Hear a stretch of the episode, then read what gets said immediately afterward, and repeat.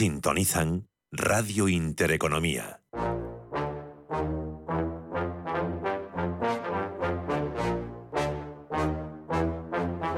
En Radio Intereconomía, Comer a Ciegas, con Jonathan Armengol. Un programa para chuparse los dedos.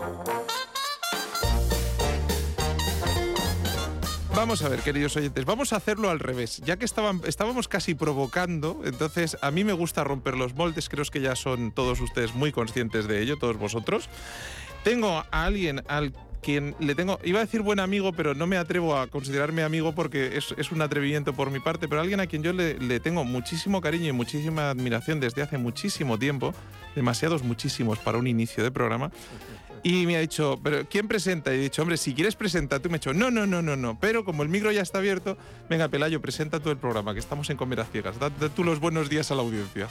Bueno, tengo que decir, eh, querido Jonathan, que para mí es una satisfacción que me hayas convocado a este programa de gastronomía, por dos motivos. Porque, como sabes, yo estoy muy vinculado al vino, con nuestras bodegas en distintas denominaciones de origen, y no se entiende el vino sin gastronomía, lo mismo que no se entiende gastronomía sin vino.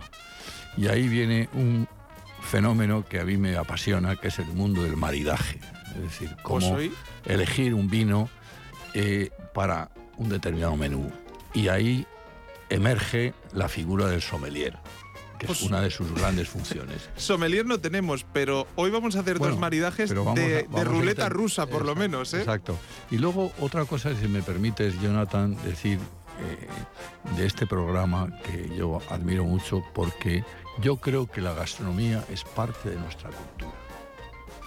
Y cómo la, eh, gastronomía ha evolucionado en los últimos 30 años en España, cómo ha, ha subido hasta el extremo de que yo creo que nos vamos a convertir en una potencia gastronómica internacional, o lo estamos ya siendo, eso significa que la cultura en este país ha mejorado ostensiblemente. Efectivamente. Y ya me callo. No, no, por favor. Bueno, pues quien les ha hablado, bueno, yo soy Jonathan Armengol, ya saben que están en Intereconomía, un servidor como siempre dispuesto a pasarlo muy bien. Quien les habla es Pelayo de la Mata, presidente del grupo vinícola Marqués de Vargas, que hace un montón de años que no venías por aquí, que tenía muchas ganas de tenerte, que traes un... ¿Qué vinazo has traído? Porque has dicho, te voy a llevar uno de los que más nuevos y que más orgulloso me siento. y dije, bueno, mm, a tus pies. Sí, bueno, hoy, si me permites, hablaremos y degustaremos el Conde de San Cristóbal Oidor. Es de nuestra bodega de Ribera de Duero. Creo que nuestros vinos de Ribera de Duero, Conde de San Cristóbal, pues han evolucionado muy positivamente en los últimos eh, años y, este pues es un poco el... El, buque insignia. El, colofón, que, hemos, sí, que, hemos, que hemos lanzado al mercado recientemente de, esa bodega. ¿no? Es un homenaje al, primer conde de San Cristóbal porque Oidor, si me permites hacer un, breve resumen del vino, el Oidor era eh, en los pleitos de nobreza, eran los... Mm, jueces que eh, en esa época existía el mayorazgo que unía el título de nobleza a un patrimonio. Entonces, claro, mucha gente se peleaba por el título para a su vez tener acceso al mayorazgo, al patrimonio. Entonces, eran los jueces que dirimían ese tipo de conflictos de, nobleza. Eso era un oidor. Y mi antepasado, el primer conde de San Cristóbal, fue oidor, un hombre muy respetado, aparte de ser caballero de la Orden de Carlos III eh, y, consejero de la Cámara de Castilla. Como sigamos por ahí con un buen vino, vamos a acabar hablando de todo esto. ¿eh? Este, este vino pues es un poco homenaje al primer conde de San Cristóbal, mi antepasado. Pues fíjate que con sin, sin tenerlo previsto exactamente, aunque al final en, alrededor de la mesa de comer a ciegas se junta mucha gente interesante, yo creo que iba la cosa de tradiciones, porque tenemos a Ana de Mesa Garate, tú... Mm, había un anuncio de la tele que decía vuelve el turrón a casa por Navidad, pero no, eh, a Intereconomía vuelve el mazapán. Vuelvo, vuelvo el ¿Mm? mazapán otra vez por Navidad. y eso que te regañé y lo voy a hacer en público, pero lo voy a hacer después de que me pongan mi villancico. Bien. ¡Hala! ¡Qué moderna se me ha puesto Almudena Ruiz! ¡Wow, wow, wow! Oye, Pelayo, nos hemos vuelto modernos. Esto está, esto está que, vamos, que tira, que tira de espalda. tú siempre has estado muy, tú siempre has estado muy en vanguardia, Jonathan.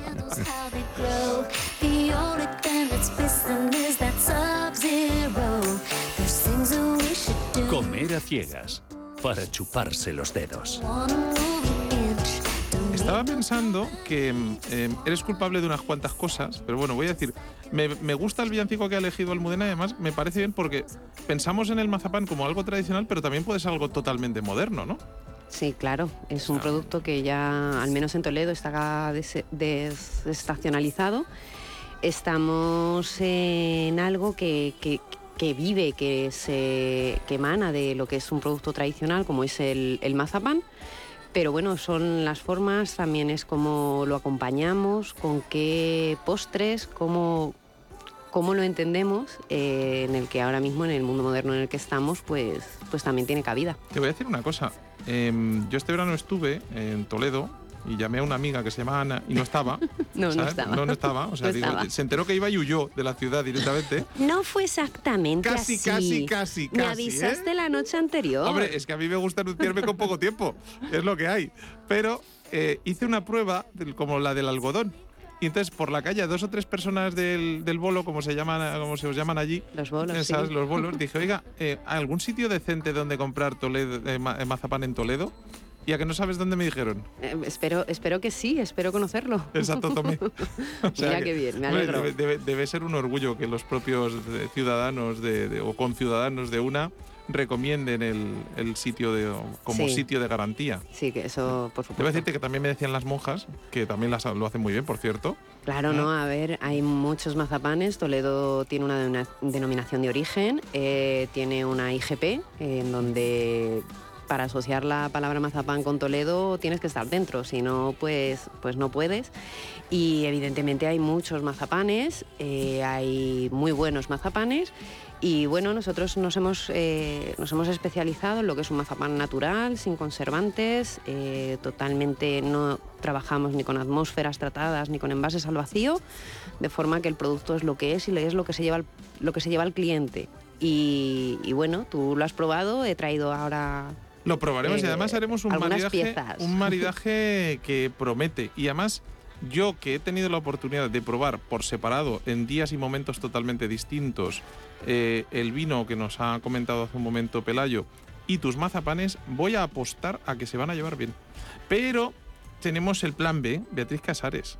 Buenos días. Buenos días, Jonathan. Interovic, directora de comunicación, que además ha traído unos paquitos, y ahora hora que llegarán los paquitos a Intereconomía, ¿eh? y que además, oye, ¿qué, qué, qué lleváis haciendo estos días? Bueno, pues eh, Vamos a espera, que te voy a poner tu canción, ya lo hemos dicho, ya, ya, sé, ya, ya. A ver si me la ponen, que hoy estoy muy musical. Claro, se me olvidaba. Va, dejarla que suene porque es- tardan un rato en empezar, ¿eh? O sea, esta, esta canción tarda minuto y medio. O sea, que podemos ir dejándola. Se me ha olvidado avisar a Almudena. Em, cuéntame, em, ¿qué estáis haciendo en Madrid? Pues estamos realizando pastoreo, ¿no? Es el segundo año que traemos esta iniciativa a Madrid y lo que hemos pretendido es por unos días eh, trasladar el campo a la ciudad, ¿no? ¿Tenemos ovejas en Madrid? Casi. Tenemos vale. una exposición fotográfica con todas las razas Y- autóctonas de ovejas y de cabras. Y bueno, y todas las actividades que estamos realizando en torno a pastoreo, pues tiene que ver con el mundo del campo, ¿no? Espero que entre las fotos de cabras no esté yo. Os la cuenta que me trae. Todavía no, Jonathan. Estoy, estar como no, no, no, faculta, no faculta para estar en la exposición, ¿no? Hay que serlo. Sí, sí. Ujú. Y bueno, la verdad que estamos 10 días, comenzamos el día 3 y Acabamos termina o- 11. hoy el día 11. Exacto. O sea, todavía tiene justito a tiempo. Sí, y, y bueno, durante toda la semana estamos haciendo una degustación de tapas que lo está haciendo el, el chef del cenador de Amos, que tiene tres estrellas sí, Michelin. Jesús, que ha estado con nosotros Sánchez. este año también, que es Sí. un encanto, y que además tiene otro restaurante en el Villamagna, que también es maravilloso, que es el restaurante Amos, que mm, cuando empezó estaba muy barato, yo creo que ya habrá subido los precios porque ya se ha dado a conocer, pero que les recomiendo a la gente que se hace... Sí, claro, es que esto, esto va como va. Y aparte estamos en un país en el que pagamos muy poco la calidad. Luego te vas a París y te meten unos sablazos por cenar mal en estrellas Michelin, que de hecho me vuelvo a España. Acuerdo, no, echa- ah, que sí, es que, es que Aquí tela. comemos maravillosamente bien y a un precio muy razonable. Ridículo Sí. para lo que se paga fuera.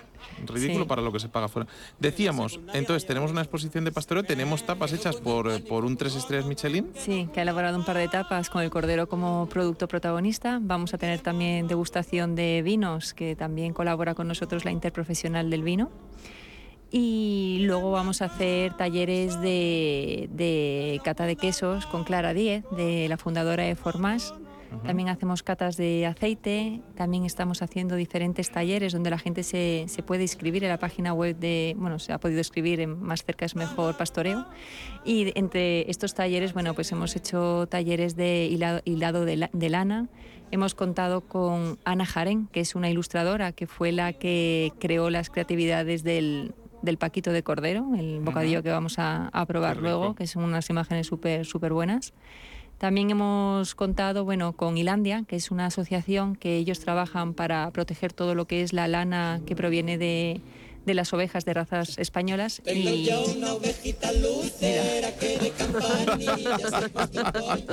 Si Muy me- propia. oportuno. me permites que, que te interrumpa. Sí, sí, sí. en por- el maridaje de el vino San Cristóbal Oidor de Ribera de Duero Tiene que que hacemos en nuestra bodega de Ribe- de Ribera de Duero, el- uno de los maridajes es el cordero.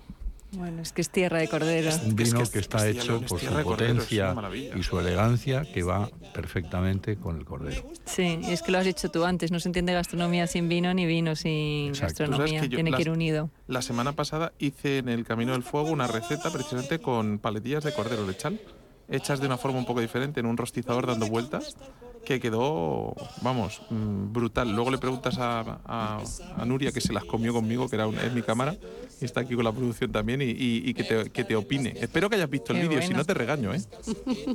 Pues pásamelo, Jonathan, que te vamos a ¡Hola, copiar hola! la receta para ¡Hola! la O sea, interprofesional. Y, y- y O sea, de verdad. si- siguiendo con esta conversación, no sé, yo soy riojano, ¿eh? entonces a lo mejor esas tradiciones no, es- no existen en otras zonas vinícolas, pero en La Rioja lo que hemos hecho históricamente es el cordero asado en sarmientos Sarmiento, de viña. correcto. Sí. Lo que pasa es que Pelayo ahí Eso, te- eso es una tradición riojana, pero vamos, que totalmente Pelayo y está buenísimo, pero nosotros desde la interprofesional, que además lo conoce bien Jonathan, tenemos un problema con el consumo de la carne de Es cordero. Bueno, ahora tenéis, ahora es el momento dulce, porque la gente, el- en este país somos un poquito, mm, tú hablabas Pelayo de que hemos evolucionado mucho y es cierto, pero todavía tenemos algunos problemas de estacionalidad cultural que, que perjudican, porque te pongo el ejemplo, eh, ella te lo está diciendo muy claro, además yo soy muy conocedor de eso, el cordero en este país se come de dos formas, en chuletillas al sarmiento, o sea, o la brasa o tal, o en trozos de pierna, en rodajas de pierna, o ahora en Navidad que todo el mundo hace piernas, paletillas y jarretes de cordero.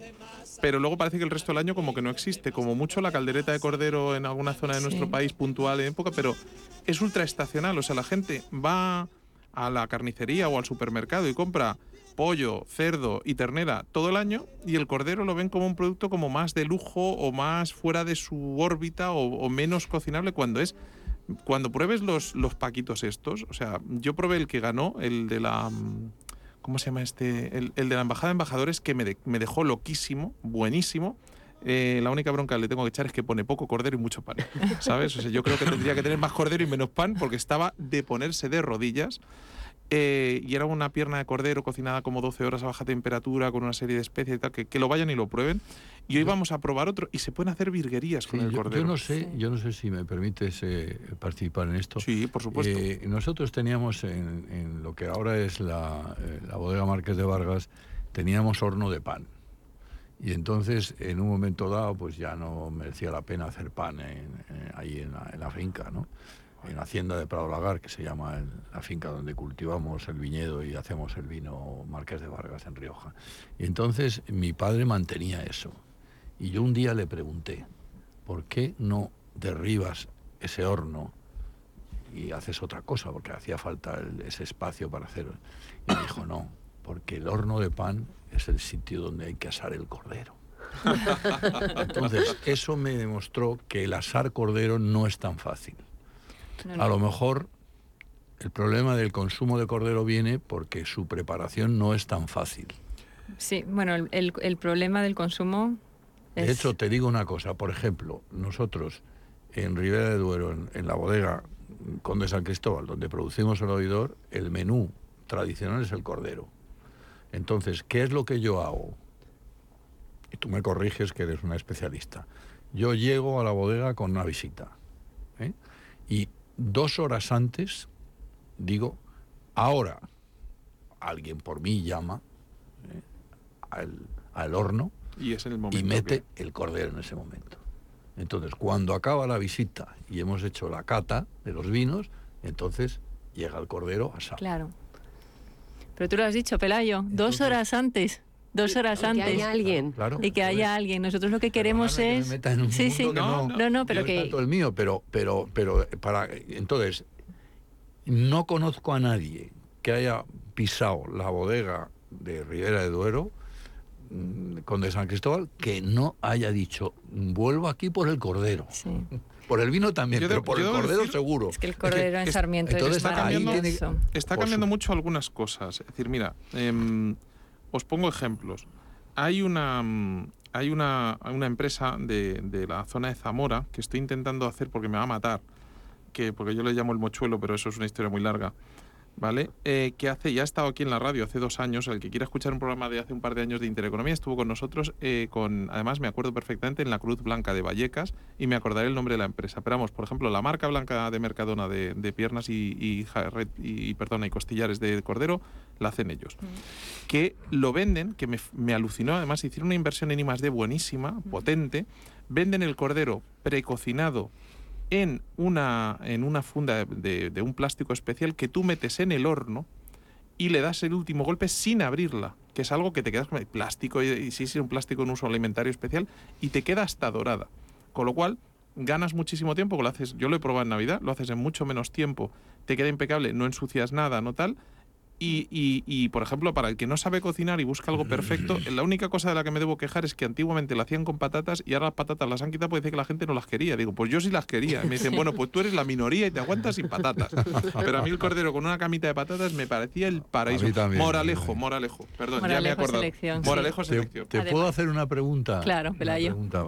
En Rioja hay en las tradiciones que hay alrededor del cordero, porque es una zona donde el cordero se, se le da mucha importancia, lo que se dice es, este, el cordero bueno es el, el recental. Entonces yo siempre, como yo iba, pues vivíamos en Madrid, íbamos allí, pues temporadas y tal, siempre decía, bueno, pero ¿qué es esto de recental? Entonces lo que ellos decían es que hay que sacrificarlo cuando deja de mamar y entra en la hierba. Correcto. Es decir, claro, hay el cordero lechal, oye, que tiene sus atributos, pero si se mete demasiado en la hierba, entonces el cordero tal vez sepa más a sebo. ¿no?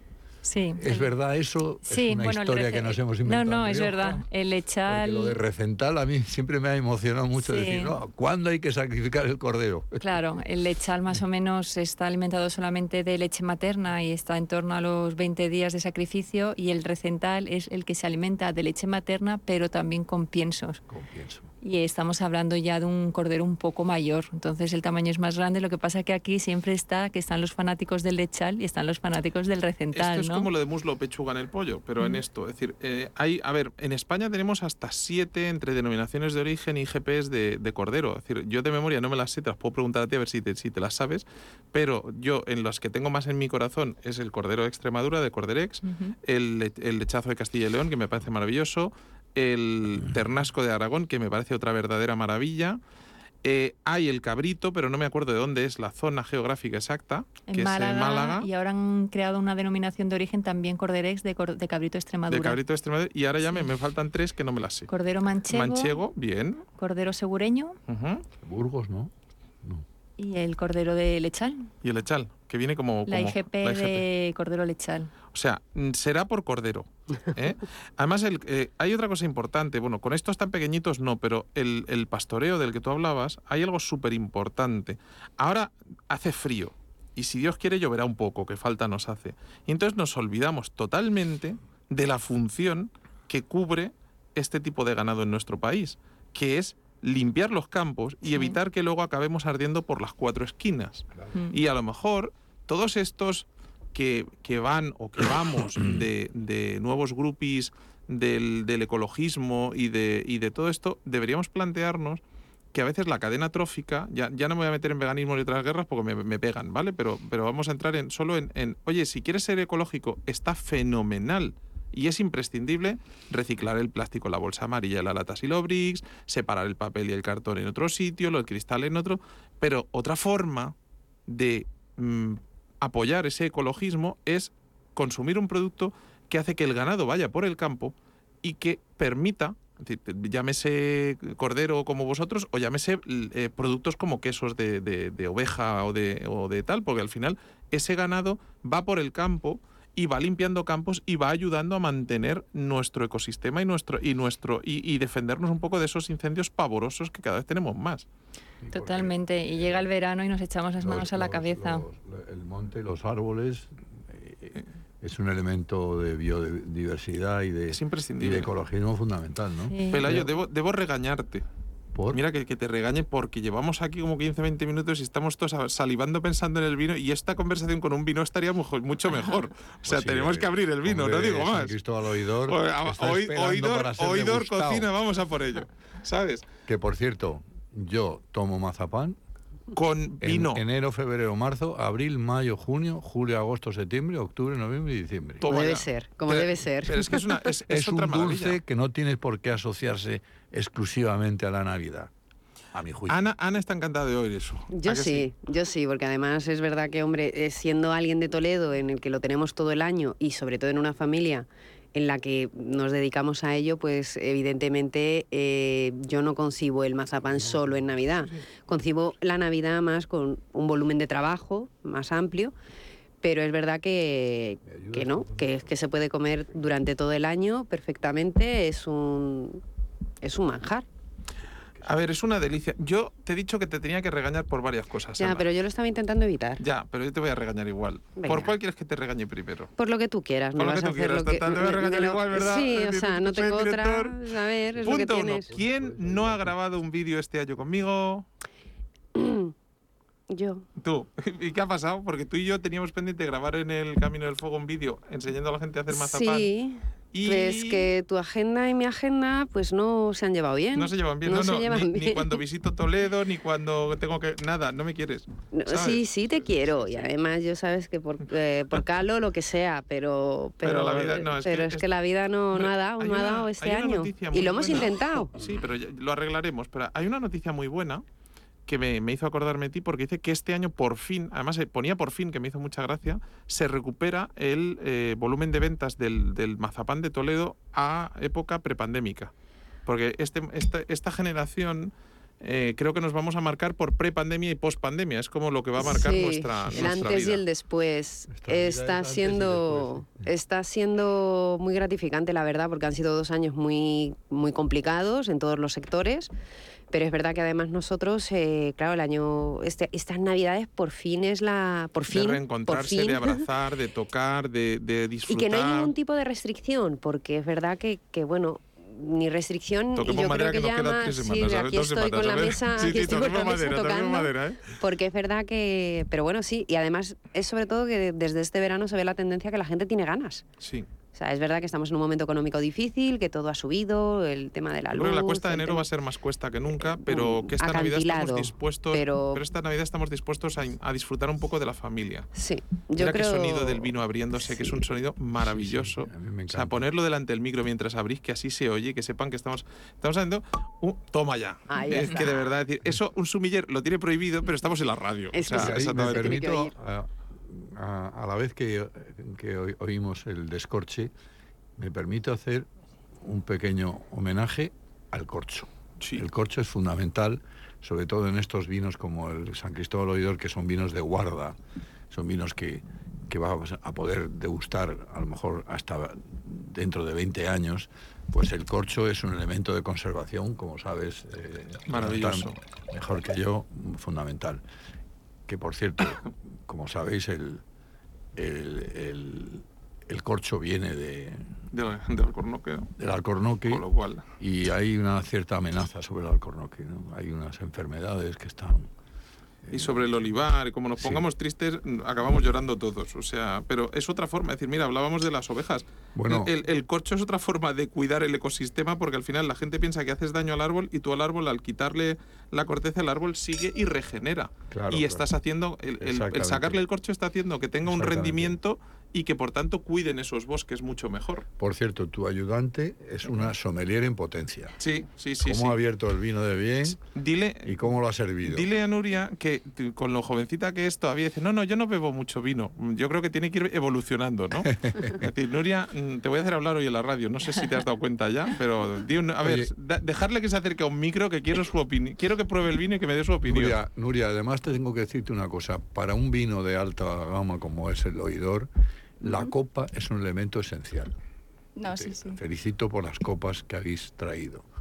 Copas es, es cosa de Paloma que Sí, tienes, un, mía. tienes un equipo, tienes un equipo alrededor que te, que te mima y te cuida y hay que decir que ha sido Paloma la que las ha traído de, de vuestro equipo porque precisamente dijo ¿qué copas tenéis? le dijo uff digo no, no sé si arriesgar me dijo traemos copas este el oidor a ver hablamos de un vino que primero que tiene poquísimas botellas ¿verdad? Eh, Sí, hacemos, solo lo hacemos en las... eh, bueno, yo- si me permites, primero voy a levantar la copa por tu 25, eh, tu premio al 25 aniversario de Sí, es que de verdad, profesional.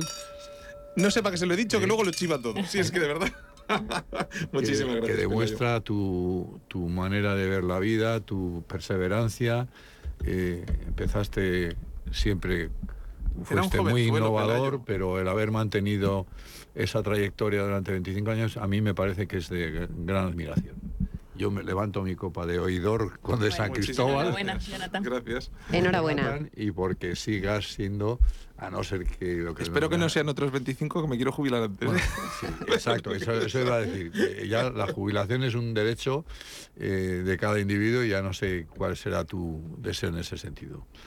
Entonces, bueno, pues esto, eh, este vino eh, mm, es un vino que hemos hecho mm, después de haber en Conde San Cristóbal, pues haber formado un, un conjunto, o sea, un, equipo de gente, la verdad que yo me siento orgulloso tanto de el enólogo, director eh, Jorge Peike, de el asesor enológico Javier Ausás, que es uno de los grandes enólogos de este país, a mi juicio, de David Pernet, el que nos ha ayudado en la cartografía del viñedo y en, en la- mejorar la viticultura, y hemos estamos haciendo unos vinos de gran calidad. Entonces esto es un poco como el el top, el emblema de la compañía. Es un de la bodega. Es un vino que solo vamos a hacerlo en los años especiales, los años que tengan una climatología muy especial. Está hecho en una zona de Quintana de Pidio, que es la zona más eh, meridional de eh, Ribera de Duero, eh, eh, en- de unos viñedos prefiloxéricos. Eh, eh, uno de ellos viene de 1860. Eh, vamos a hacer una cantidad de botellas muy pequeño, pero en el afán de hacer vinos distintos, diferentes. mm, eh, Tim Atkin le ha dado 96 puntos, el, el crítico inglés, y dice que es un vino icónico. Yo Lo dice él, lo dice mucho con vuestro no lo digo yo. Con ¿eh? vuestro enólogo por el, lo orgulloso que estaba del vino. Sí, sí. Y además me decía, dice, estoy orgulloso del vino y estoy orgulloso de que mi jefe me haya dejado hacerlo. Dice, porque dice que te dejen hacer esto en muchos sitios no te dejan.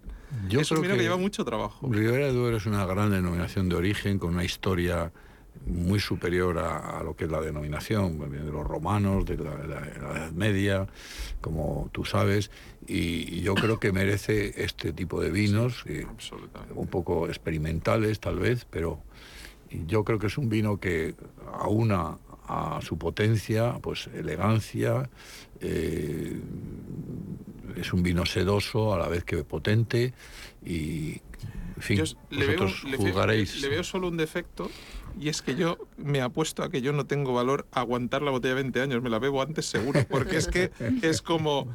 ¿Cómo, o sea, ¿para qué dejarlo? Y si me atropella un autobús esta tarde, no, no, no, este va para adentro. Como Nuria, ves, tiene un, tiene un color muy intenso, ¿eh? como todos los grandes vinos de la ribera, ¿eh? con un ribete azulado, que, un aroma pues, a fruta madura, negra madura.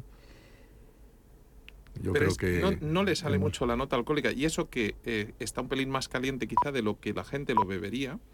Aunque yo no es un vino que refrescaría mucho, yo creo que tiene que dar la cara.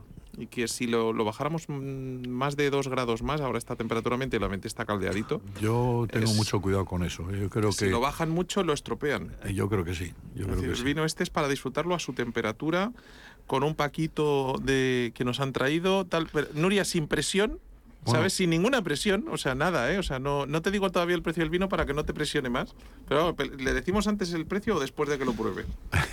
¿Sabes?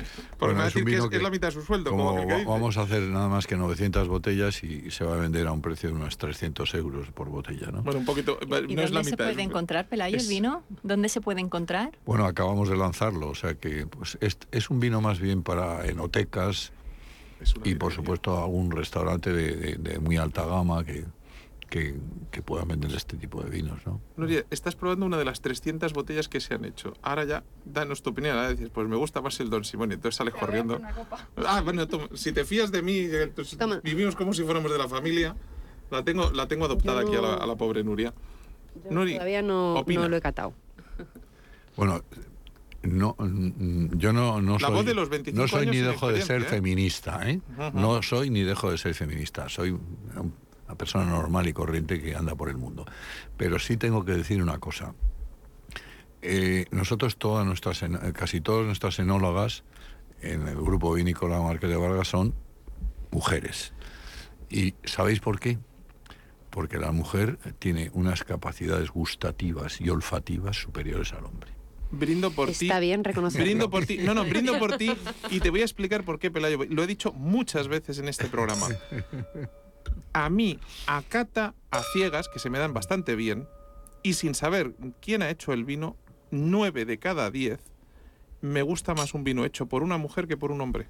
Es decir, tienen, acabas de definir perfectamente las capacidades de una mujer delante de la dirección de enología de cualquier bodega. Tienen una sensibilidad, tenéis una sensibilidad especial, tenéis una capacidad de, degustativa especial y sabéis sacarle al vino mucho más. Hay grandísimos enólogos, no quiero, yo qué sé, desde Ignacio Miguel que hasta hace poco, Jesús Artajona que le quiero horrores, em, eh, Xavier em, em, Gramona, y podría, bueno, hay muchísimos más, pero realmente, bueno, Telmo Rodríguez, pues, no- no, como haga la lista, me, me tal, pero de verdad, los vinos hechos por mujeres están dando el campanazo, le están sacando a la uva magia, absoluta magia. Y le pasa un poco a los mazapanes. La segunda bronca que te he hecho. Por Vaya. tu culpa, por tu culpa, por tu culpa. Por mi gran yo me- culpa. exactamente, ahora que estamos en Navidad, yo me he aficionado a mi. ¿Sabes cuál se ha convertido en mi favorito? Además fuiste tú, Jonathan. Tienes que probarlo, que está más bueno, que me tienes que creer.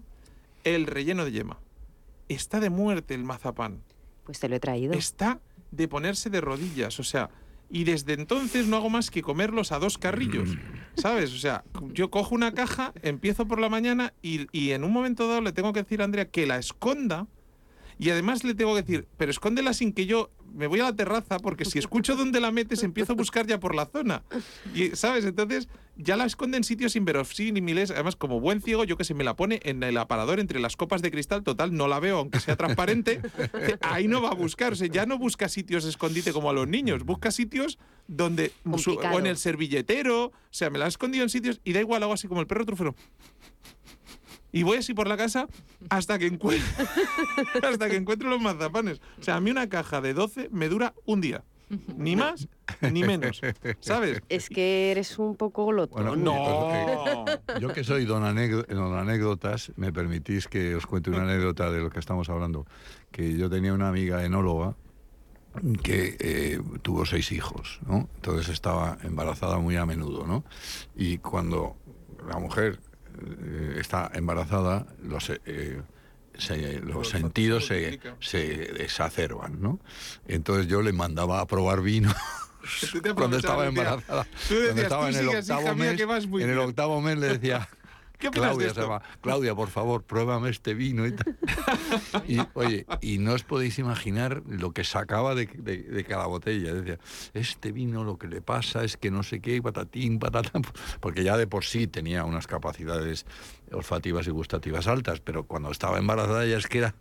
Nuria, tú que no estás embarazada, espero, por- porque tus padres me van a preguntar a mí qué, qué- qué- qué hace, qué hace la, la becaria en Madrid.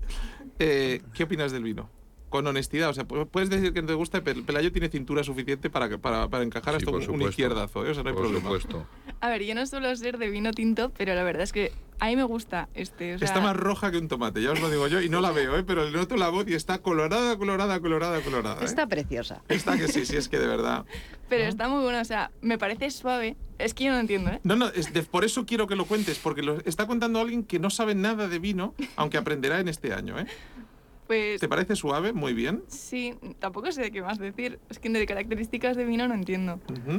¿Te- ¿Con qué te lo tomarías? Es una buena... Buah, ¿Tú crees que con un paquito de cordero funcionaría?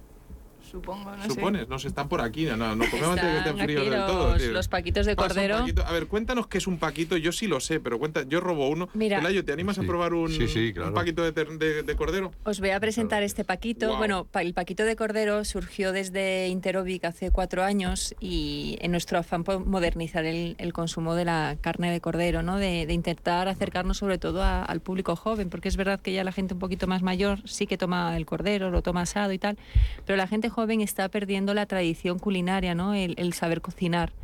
Entonces queríamos hacer un concepto, pues igual que existe un pepito de ternera, dijimos, ¿por qué no creamos también un bocadillo de cordero con un filete o con una carne picada de la pierna? Pero le habéis dado 100 patadas al Pepito porque habéis sido creativos, habéis hecho un concurso, entonces cada vez que te encuentras un paquito Sí, es diferente. El sí. Pepito es un filete de ternera entre dos panes. Sí. Y en cambio aquí habéis hecho creatividad. Bueno, los chefs. Sí, aquí lo que hemos dejado, hemos dejado eh, vía libre para que los chefs interpreten su propio paquito, ¿no? Al final el concepto clásico es un bocadillo de filete de pierna a la plancha, pero por ejemplo el que estamos probando ahora es de Alex Marugán, del restaurante 3x4 de Madrid, y este chico se llevó el, bueno, este chico no, este chef se llevó el, el- el premio al mejor paquito en la primera Cuando edición empiezas que a decir este hicimos en- chico, es que, te- que es un yogurín comparado con nosotros. Me No, parece no, bien, ¿eh? Pero- No, es un pedazo de cocinero Sí, súper bueno absolutamente, y sí. la verdad que creo este paquito que está súper rico. Lo ha mantenido en la carta de su restaurante desde hace tres o cuatro años y ya nos decía que, que es el plato más Tiene- vendido de su, tiene un carta, de toque su carta. tiene Está la menta, refresca, tiene un poquito de cebolla, eh, tiene un pan eh, entre pan y brioche, un equilibrio Es ahí de un pan ligero. súper tierno, Mm. ligero. Además, Sabroso. exacto, y, con, y, y pega con, con este vino una barbaridad. No, a ver, es que el cordero yo creo que es uno de los maridajes, mm, vamos, en, en general de los vinos de Ribera de Duero, pero el de Oidor es un vino con unas características muy, muy acentuadas, pues yo creo que le va perfecto. Vamos, ya os digo que el menú, si algún día tengo la, el honor de recibiros en Conde de San Cristóbal, no, vai- no dudéis que vais a tomar El cordero. cordero, sí, propio de la zona. Yo es que sigo comiendo. Ya, ya, ya te he visto. Hoy hablas poquísimo. Cuéntanos sí. un poquito los mazapanes, porque ser jefa, ¿qué significa ser jefa de producto en Santo Tomé? Es, por, es porque no puedas comer, es por, es por, es por fastidiar. Mm, Lo sé, lo sé, Jonathan. Eh, bueno, en realidad mm, yo soy la directora de producción, también soy socia, soy la séptima generación, es una ¿Séptima? empresa. Sí, la séptima generación de la familia en la empresa. Y la verdad es que eh, es, es ser empresaria, entonces estás en todos lados, haces de todo. Y, y bueno, pues eh, ser directora de producción implica más que nada, primero saber los productos que tienes, cómo los tienes y dónde los quieres lle- dónde les quieres lle- llevar, no solamente a las tiendas, sino hasta dónde puedes llegar con ciertos productos, hasta dónde puedes llegar con el mazapán. Es una de las eh, claves en, eh, nuestra generación, porque hemos tomado el relevo hace pocos años, en realidad. Y, bueno, pues, eh, por ejemplo, justo antes de pandemia, en el 2019, eh, una de las cosas que hicimos, una aventura que está siendo, que es que lo que hicimos fue que, bueno, nuestro mazapán, que es el, nuestro buque insignia de producto, tenemos otros muchos más, pero sobre todo es el mazapán, es un producto que es la mezcla de almendra, azúcar y un toque de miel. Y eso lleva que... Que es uno de los secretos, pero no dice las proporciones para que no le copien. Te- sí, sí, te las digo. Mira, la almendra 57%, azúcar un 40% y la miel el 3%. Eh, Y luego mucho cariño. ya, pero ahora me voy a poner malo. Es decir, con la subida de IPC del azúcar, Ha subido todo. un la de la miel y la 30%. almendra, a ti se te ha quedado el pelo blanco no de milagro. Eh, sí, no, se me ha quedado blanco. Eh, pero, mm, a ver, Eh, Y en estos casos se hace, ¿cambias calidad o subes precio? Eh, la calidad no la puedes tocar, eso por supuesto. Tienes que mantener el compromiso con los clientes y contigo mismo en cuanto a lo que es tu producto y a lo que es eh, el legado que nosotros hemos recibido, porque hay que seguir y hay que mantenerse para estar en Es la que claro, octava. siete generaciones es, es un peso encima de los hombros Sí. importante. Sí, es bastante. eh, siempre los jefes han sido los padres, pero, pero es que además los, los padres son los jefes, o sea, es, es todo un ciclo. Eh, pero este año, en realidad, no solamente es lo que está subiendo este año, sino lo que lleva subiendo todos los productos derivados o que necesitamos para la producción desde el año pasado ya. Con claro, la- cuando, cuando la gente vea los precios del mazapán, estos se forran y dices, no, si estoy, estoy más ajustada que nunca. Sí, a ver, hemos, hemos eh, subido este año porque no nos ha tocado otra, po- como ha pasado en todos los productos, hemos subido un 10%. Hay que tener en cuenta que, que excepto en productos puntuales, en donde sí que ha habido que hacer subidas, ha habido que haber- hacer incrementos más considerables, como puede ser los piñones, pero claro, eso es porque la materia prima ya de por sí no ha subido en los últimos años un 30 o un 40, es que ha subido un 100% o un Sobre todo si usas piñón nacional en vez de 130%. piñón, piñón chino chungo. Sí, no, no, piñón nacional. No, Claro, es no, que, no, es que las cosas es lo que tienen. no hay otro que, que- que valga, que valga la pena. Eh, por suerte o por desgracia, eh, ha habido un incremento en cartonaje, en embalajes, en sebeldos eh, y ahora ya con la subida de gas, ahora, en ahora en luz y gas, pero todo lo que es eh, previo también ha sido desde el año 2020, con lo cual ha habido pequeños incrementos que se han ido teniendo que, a- que ajustar. Por suerte, pues el producto como es la almendra, la el azúcar y la miel hay, hay en abundancia. Eh, y bueno, a veces tenemos problemas con, el, con la almendra por el tema cosechas, pero sí que es verdad que cuando haces compras y al por mayor, pues ahí sí que te puedes permitir con, con los productores el, el ir ajustando un poco más el precio. Pero sí que, sí que ha subido, hemos tenido que subir un 10%. Está cambiando el vino, Pelayo. Está dando un giro. O Sí, sea, sí. está, está abriéndose. Además, Está abriéndose, consejo para todos.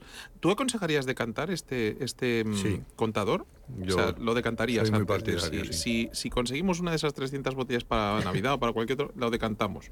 Bien. Bien, con lo cual, pero ahora mismo que lleva como 20, 25 minutos, el vino se está abriendo, está cambiando el perfil totalmente.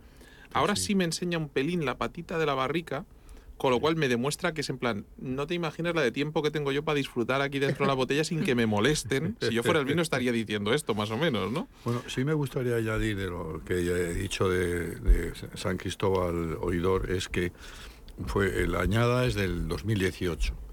Entonces, ¿por qué se decidió mm, hacer el vino en el 18? Porque el 18 se caracterizó, mm, el año vegetativo, se caracterizó por la abundancia de lluvias durante el otoño, invierno y la primavera y por unas temperaturas medias más bajas que el año anterior. Esto provocó un retraso en la brotación, pero ayudó a la recuperación de las vides afectadas por las graves heladas del 2017. Uno de los problemas que tiene mm, Ribera de Duero es la climatología. tiene todas las ventajas, pero la climatología es complicada. El verano fue excepcionalmente se- seco, lo que eliminó la amenaza de las enfermedades fúngicas. Sabéis que con el agua viene los hongos, ¿no? El Sí, oidium, el mildiu, sí. etcétera, ¿no? Que hace que la uva no esté sana, ¿no? Eh, mm, y aumentó ligeramente el estrés hídrico de las plantas, que sin embargo resistieron bien gracias a las reservas de agua en el su- subsuelo creadas durante meses anteriores. La maduración fue algo irregular y gradual, lo que hizo que el trabajo manual en el viñedo fuera más importante que nunca, por eso quiero dar su sitio a al equipo técnico, porque la verdad es que hicieron un trabajo en el viñedo muy, muy interesante. ¿A qué me refiero? La poda en verde, el deshojado, el despunte de los racimos, fueron claves para garantizar una cosecha sana y de calidad. ¿no? ¿Qué diferencia hay entre un vino, a nivel de trabajo, entre un vino de 10 euros y de 300 euros? Pues Porque me estás contando cosas, claro, es decir, cuando tú haces un vino de 10 euros, prácticamente entiendo que todo es maquinaria, es decir, vendimiadora, máquina de vendimiar, sí, eh, primero que todo tal. todo es supermanual. todo Claro, es que súper aquí hay manual, mucho trabajo manual, mucho, mucho Súper factor manual. humano. No- ¿no? Nosotros todo lo hacemos manualmente, ¿eh? o sea que no hay grandes diferencias en, en ese sentido, pero, pero claro, en un, un viñedo de dos hectáreas, de un viñedo prefilosérico, que Detalle importantísimo. eh, ¿eh? hace que el racimo sea más pequeño, eh, eh, no sé, hay una serie de características que hace que el vino sea diferente como, como lo es oidor, pero, pero eso implica un- un- una serie de esfuerzos en, el, en la viticultura, ¿no? ¿Y no hay posibilidad de hacer en vez de 303.000 o 30.000, por ejemplo? Por, por, por, por- Bueno, porque habría son que preguntas, tengo preguntas que se haría mucho, habría que mucha encontrar audiencia. ese tipo de viñedos que Claro, los decir, hay en Ribera, pero están muy esparcidos por toda Hay la 300 zona, ¿no? botellas porque no da para más. No por capricho, no, No, no, por no, decir no, por- no, porque, porque hay que encontrar el viñedo, ese tipo de viñedo pues que tiene más de 100 años. o sea, eso Es no, que es, es- no es fácil, ¿no? Pero hay una pregunta. En la botella que la estoy mirando, que la tengo aquí entre mis manos, pone que son 978 botellas. Sí, Esto por ahí, es- aproximadamente. Pero está de numerada. ¿Esta es la 300? 978 o...? Sí, sí, está numerada, sí. Entonces sí. he sido yo que he dicho, yo, he, he sido yo el que he dicho 300, que se me ha un poquito... No, 300 es eh, los euros que vale la ah, vale, botella. 300, he mezclado, ¿ves? He mezclado el número de botellas con el número... unas 900. Vale, he, mezclado los euros con las botellas. Soy, soy así. He mezclado, eh, si estuviera en Interovic diría que mezclado churras con merinas Sí. directamente, ¿no? Eh, quiero probar el mazapán. Eh, apuestas, eh, ¿se, se va a llevar bien, Ana, con este vino o no? ¿Tú has Yo- catado el vino? Yo creo que sí. Yo creo que sí, eh, fíjate, a mí me da, me da el tilín que se va a llevar bien. Ahora elige tú qué mazapán de todos los Eso que has era lo traído. que estaba pensando, porque claro, yo lo que te he traído, conociéndote, te he traído tus delicias, tú Obvio, tranquilo. sí, sí, sí. Ah, con el relleno hago de- Como, hago como mi perro. Ah, el que toque Eso. mi delicia, ah, le gruño. ¿Mm? Hay bastantes, hay Ujú. bastantes, hay para todos. Si para hay 12, varias veces. Luego he traído pues los empiñonados, que posiblemente con, con los matices de Sí, frutos de bosque, secos y de bosque puede notas que, sí, sí, sí, que sí, quede bien. He traído también la pasta de almendra molida, que es un mazapán eh, rebajado con clara de huevo, con lo cual hace que la pasta sea mucho más ligera. Que también funcionaría, ya no se clarifica nunca con clara, ¿verdad, Pelayo? Pero, pero bueno, nos traería ese recuerdo. La clarificación que se Viene de clarificar de las claras. Eso me, me encanta recordar eso porque vosotros sabéis que la enología mm, históricamente está muy vinculada a los monasterios. Porque claro, los- los- los- las órdenes religiosas cuando llegaban a una zona, por, por ejemplo a Ribera de Duero, que los monasterios en la Edad Media tuvieron mucho que ver con el, cultivo de viñedo en Ribera de Duero, ¿por qué? Porque necesitaban vino, vino para celebrar la. Eucaristía. Entonces, claro, ellos elaboraban vino. Se trataba de que el vino que tú utilizabas en la Eucaristía fuera de la máxima calidad. Entonces, el, el, el- el- el- el religioso, pues se como tenía tiempo para poder mm, aprender de enología y aprender de todo, pues, pues eh, se doctoraba en ese tema y se hacían grandes vinos y se cultivaba muy bien el viñedo, ¿no? Eh, entonces, esto lo- contaba, pero por algún motivo que tú has... eh, Las claras y la Ah, clarificación. bueno, sí. Entonces, en ese momento, mm, es, es- es otra anécdota de las que me encanta contar, eh, para filtrar el vino se utilizaba la clara de huevo. Y de ahí viene la palabra clarificar. O sea, clarificar en el lenguaje normal de, mm, que utilizamos a diario viene de- del proceso del vino en los monasterios. al final el, el efecto era Entonces- tú echabas todas las claras de huevo encima del, del vino, del, de la... De la, de la eh, iba a decir bota, pero no, era... mm, Se me ha olvidado la palabra. De la gran barrica. Sí, sí, ¿Sabes sí, cuál te digo? Te- sí, me sí. queda en blanco. Sí. Y eso poco a poco, por, por decantación, iba bajando y al, al ir bajando arrastraba todas las impurezas y te dejaba el vino clarificado. Sí, pero lo, lo que a mí me parece también interesante contar, porque tiene su parte romántica también, es que qué se hacía con las yemas. Ahí en Santa Las Teresa. saben yemas se bien. mandaban a los conventos Correcto. de monjas. Y ahí se hacían las yemas de Santa Teresa, las- los dulces, Sí, sí. venían de la yema. Em, No se tiraba la yema. No, no Ya se no se tiraban aquí. No se, En esa época no se tiraba no, ya no nada. se clarifica con clara de huevo. Yo creo que no sé si llega a estar prohibido, pero No, ya- cerca le ya anda. no, ¿eh? ya no, ya no. Ah, Ana, habla- esto, esto solo por decir que uno de tus mazapanes está rebajado con claras. Claro, ahora como ya no son para el vino, van, van para los mazapanes buenos. ¿Y qué más? Y por último, las frutas de mazapán, Oh, Dios. que es eh, una pieza que es mazapán crudo, pero que su interior tiene un núcleo de chocolate con mermelada de la fruta que representa. Entonces tenemos, eh, os he traído limón, fresa, naranja y albaricoque. Pues Pelayo, te toca elegir con cuál crees que va a maridar mejor. A ver, a Por ver. cierto, la delicia, lo cuento yo, bueno, has contado tú, has pasado de puntillas, es un mazapán relleno de eh, dulce de yema, precisamente de yema, Yo creo que de, de- de huevo, Sí. con, de un dulce con yema con azúcar. Es mazapán con Este un... es po- el- Esa es la, la delicia, sí. Eso Es un mazapán vas a caer relleno en la de misma yema tentación confitada. que yo, Pelayo. O sea, estás, Pero- estás, es- yo te advierto antes de que la comas que a partir de aquí no hay vuelta atrás. Te vuelves adicto. ¿Vale? Luego tiene la, la delicia. lo Ya, que ya soy un adicto, ya. es- O sea, ya, ya no nos va de ahí, ¿no? A estas alturas. Es mazapán, pero solo con, con la cla- o sea, con huevo, rebajado con huevo. Pues yo te voy a pedir probar el de piñones porque yo creo que los piñones le van a dar el toque perfecto a este maridaje, ¿vale? Dale, pues y, te lo doy. y a ti, te- gracias corazón. Yo he escogido el mismo que, que tú, el de piñones. Ah, que sí. Sí. Pero es que es claro, que tú hueles el pinta mazapán y en el caso del de los piñones huele ¿A piñón? a piñón puro. Además me recuerda, a ver, ¿qué diferencia hay entre esto y los panellets de mi tierra, que soy catalán? A ver, es un dulce que es una bolita de mazapán que está cubierta de piñones. Eh, yo creo que con el panellet eh, la diferencia un poco más es en la pasta que se utiliza para, para hacerla, porque es no llega a ser un mazapán del todo. En no, algunos porque casos. históricamente le ponen patata. Exactamente. Y- pero eso también era por en la época de posguerra, lo que pasa que al final ese recuerdo se fija. Pero en la época de posguerra que no había para tanta almendra y entonces empiezan a echar patata para engañar y para darle Eh, un toque más húmedo. A ver, en realidad lo que ocurre es que eh, el mazapán, al menos el mazapán en Toledo, eh, de Toledo, perdón, en el siglo XVI el gremio de mazapaneros establece la norma, la fórmula, que tiene que ser 50% de almendra levantina y 50% de azúcar blanquilla.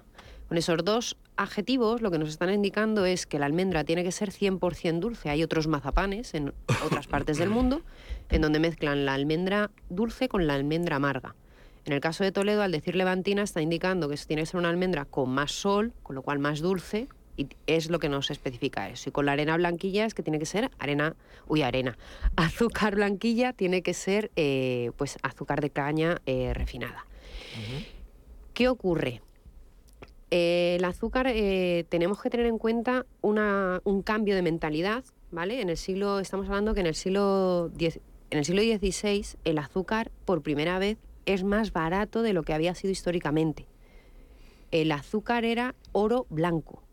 Era, el azúcar viene de la India, por Era primera vez lo trae Alejandro Magno a, a Grecia. Posteriormente, en España se convierte un poco en el azucarero de Europa gracias a la, a la a la conquista musulmana. Y es con el descubrimiento de América que España lleva azúcar al Caribe y el Caribe se convierte realmente, o sea, encuentras en el Caribe encuentras su, su, A su nosotros- hábito. Nosotros llevamos la más. caña de azúcar Sí. a- al Caribe. Sí, la lleva. Una- mira, ya- Eh, proviene de la India. sin a- sí, Siempre que sin escuchas comer a ciegas se aprende algo nuevo. Está Bien, proviene de la India. Eh, eso, en el y- siglo VI hay crónicas que establecen que es la miel sin abejas. Porque yo hago ron en el Caribe y el ron se Y hace el- con caña de claro, azúcar. y el- o sea, pero se lleva que a. seamos los españoles los que hayamos Sí, llevado sí, la lo llevamos azúcar.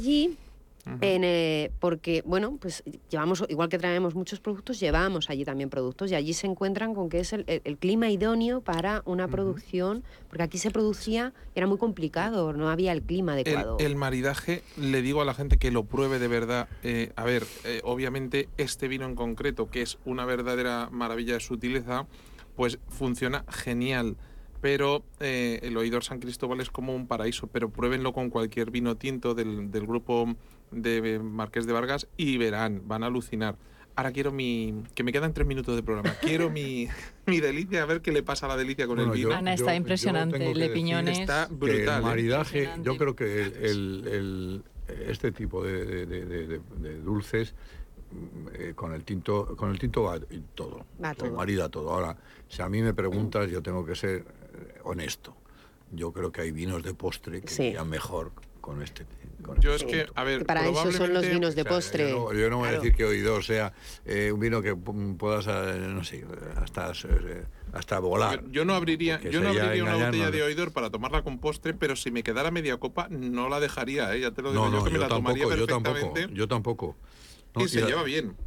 Yo tampoco, pero yo es que mm, soy muy, como he empezado hablando de maridaje, yo creo que hay que ser, y he, mencionado la figura del sommelier a la que tengo enorme respeto, yo creo que en la gastronomía hay que ser más, eh, no sé, específico, ¿no? Entonces hay que tratar de ser lo más profesional posible, ¿no? Entonces, con un dulce, pues hay vinos de postre maravillosos que, que maridan perfectamente, ¿no? Ana, y una pregunta. Has comentado antes que en otras partes del mundo se comía el mazapán. Yo pensaba que el, el origen del mazapán es en España. ¿Es así? ¿O qué otra qué Es más tiene? bien una, el origen. el a ver, hay muchísimas leyendas, igual que los vinos hemos comentado, que es del mana- de monasterios, eh, con los dulces siempre se asocia más a los conventos. Es lo que os decía con el tema del azúcar. El, az- el mazapán ah, aparece en las mil y una noches. Es un dulce típico que tomaban los, eh, muy similar que tomaban los atletas griegos. Y estamos hablando de un producto que va evolucionando, que va tratándose durante muchos siglos y en, y en España es con la llegada masiva del, del azúcar ah. en donde ya se populariza. Porque previamente, en el siglo XII, había postres de mazapán en las mesas de los reyes que se denominaban sutilezas. Y hay, hay mucho así, pero era, era carísimo. Estaba Y ahora- y ahora penada nos quejamos el de que uso de miel. Perdóname, y de patata no quiero porque abarataba sentar- costes. No quiero sentar controversia. Hoy, sobre todo porque me Pero- queda un minuto de pero programa, aviso. Tengo que ¿eh? decir una cosa, tengo que decir una cosa mm, porque, porque es de justicia. Tú has dicho que el mazapán, la almendra, es importante, ¿no? Sí, bueno, es el 50%, pero es el Todo lo, azúcar. que, todo lo que tenga almendra tiene origen árabe judío. Porque lo que he dicho es Árabe que judío. con la De invasión de no los me vais a sacar Pelayo, es que yo no, no lo he los negado. árabes que, ah, Azúcar es una palabra oye, islámica, La reconquista árabe. los expulsamos de España, pero eso no significa Pero nos quedamos los mazapanes. no significa que no dejaran una herencia. Dame el, de, cultural dame el de Clara, que me quedan estoy 20 diciendo, segundos para es despedirme y lo gracias. quiero probar. Es- Dame el de Clara, que os veo ahí, que Es os gracias. en el momento caliente del programa. 20 Semana segundos. También seguir probando. El azúcar a Gracias. España y España se convierte en el, en el, en el azucarero de Europa. Os quiero, os quiero a todos, pero me voy. Esa es la riqueza de Toledo. Pelayo ¿no? de la Mata, habrá dejado oidor los San- árabes, la cultura. Adiós. Oidor San Cristóbal, nos marchamos. Pelayo la Mata, muchísimas gracias. Beatriz Casares, muchísimas placer gracias. Interovic. Eh, Ana de Mesa Grate, Santo Tomé, muchísimas gracias. Nos vemos la próxima semana aquí en Radio Intereconomía. Como sigan hablando, los grabo y les pongo otro programa. Nos, Nos- vemos nos hasta la próxima semana. Adiós. Adiós, adiós. En tu honor, frente al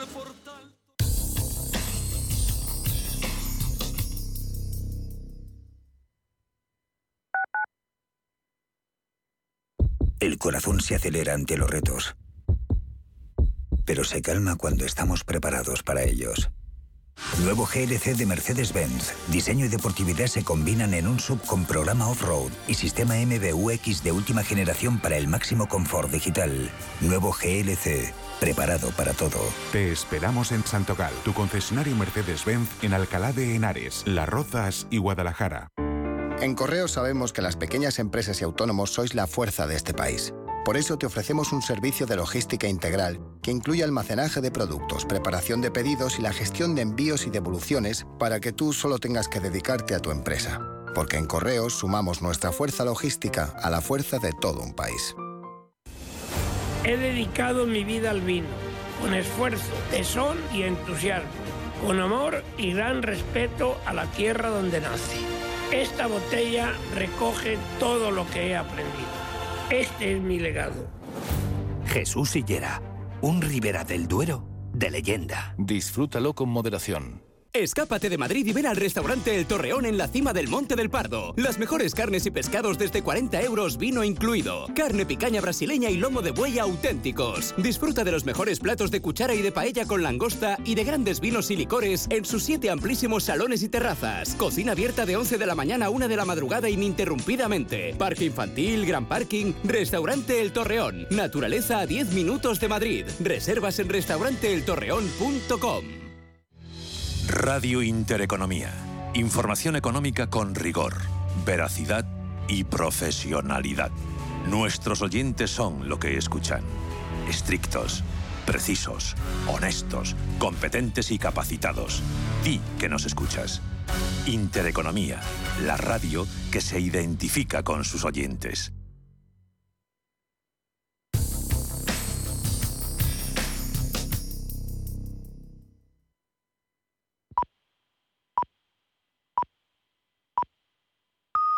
A continuación,